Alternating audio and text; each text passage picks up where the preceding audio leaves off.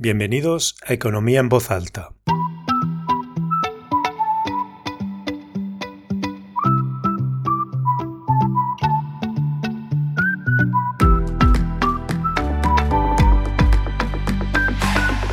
Hoy vamos a explorar el SMI.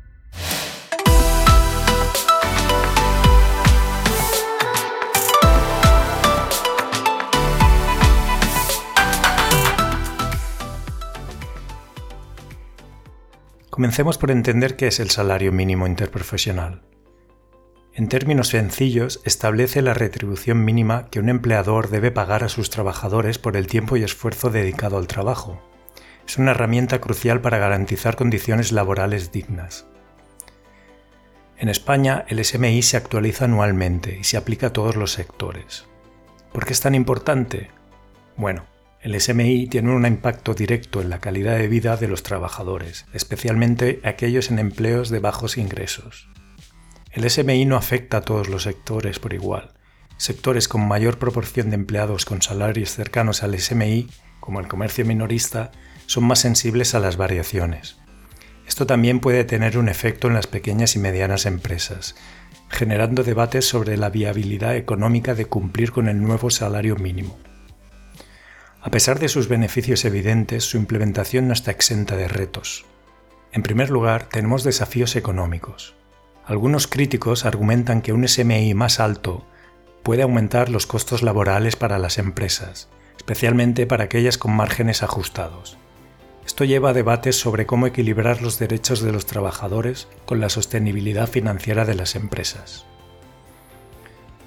Otro desafío radica en la adecuación del SMI a la diversidad del mercado laboral. Sectores con características particulares pueden requerir enfoques diferenciados para garantizar que el SMI no genere efectos adversos, como la pérdida de empleos. La discusión sobre el monto adecuado del SMI es constante. Algunos abogan por aumentos más sustanciales para abordar la brecha salarial y mejorar las condiciones de vida, mientras que otros advierten sobre posibles consecuencias negativas para la economía. Veamos algunos ejemplos prácticos. Consideremos el sector de la hostelería, por ejemplo. Con la implementación de un nuevo SMI, muchos trabajadores de este sector han experimentado un aumento en sus ingresos.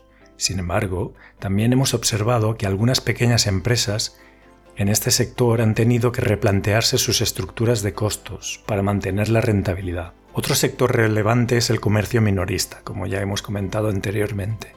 Aunque el aumento del SMI ha sido bien recibido por muchos empleados, algunos empresarios se enfrentan a la necesidad de ajustar precios y optimizar sus operaciones para mantener su viabilidad económica.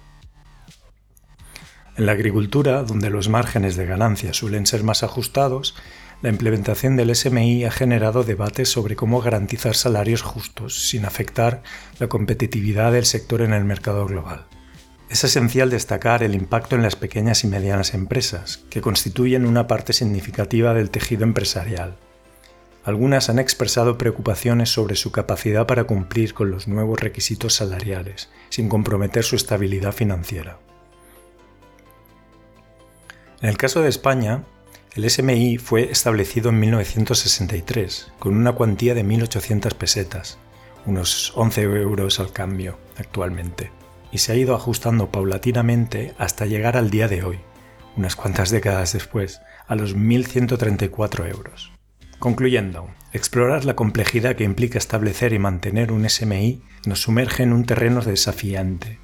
En esta encrucijada nos encontramos en un dilema constante ¿Cómo podemos conciliar los derechos fundamentales de los trabajadores con la salud económica general? La toma de decisiones en este contexto se convierte en una tarea delicada, que demanda reflexión y análisis minuciosos. Por un lado, garantizar un salario mínimo que sea justo y suficiente para cubrir las necesidades básicas de los trabajadores es esencial para promover la equidad y el bienestar social. Por otro lado, debemos considerar las implicaciones económicas de estas decisiones, asegurándonos de no comprometer la estabilidad financiera y el crecimiento económico. El desafío radica en encontrar un equilibrio óptimo, donde los trabajadores sean justamente remunerados por su labor, al mismo tiempo que se preserva un entorno económico saludable. Las decisiones tomadas en este ámbito tienen repercusiones significativas en la vida cotidiana de los trabajadores, así como en la dinámica general de la economía. Así cerramos otro episodio de Economía en voz alta. Gracias por sintonizar con nosotros. Si aprendiste algo nuevo, genial. Si simplemente te divertiste, fantástico. Si no, compártelo. Aquí en nuestro pequeño rincón siempre habrá algo esperando. A más escuchar.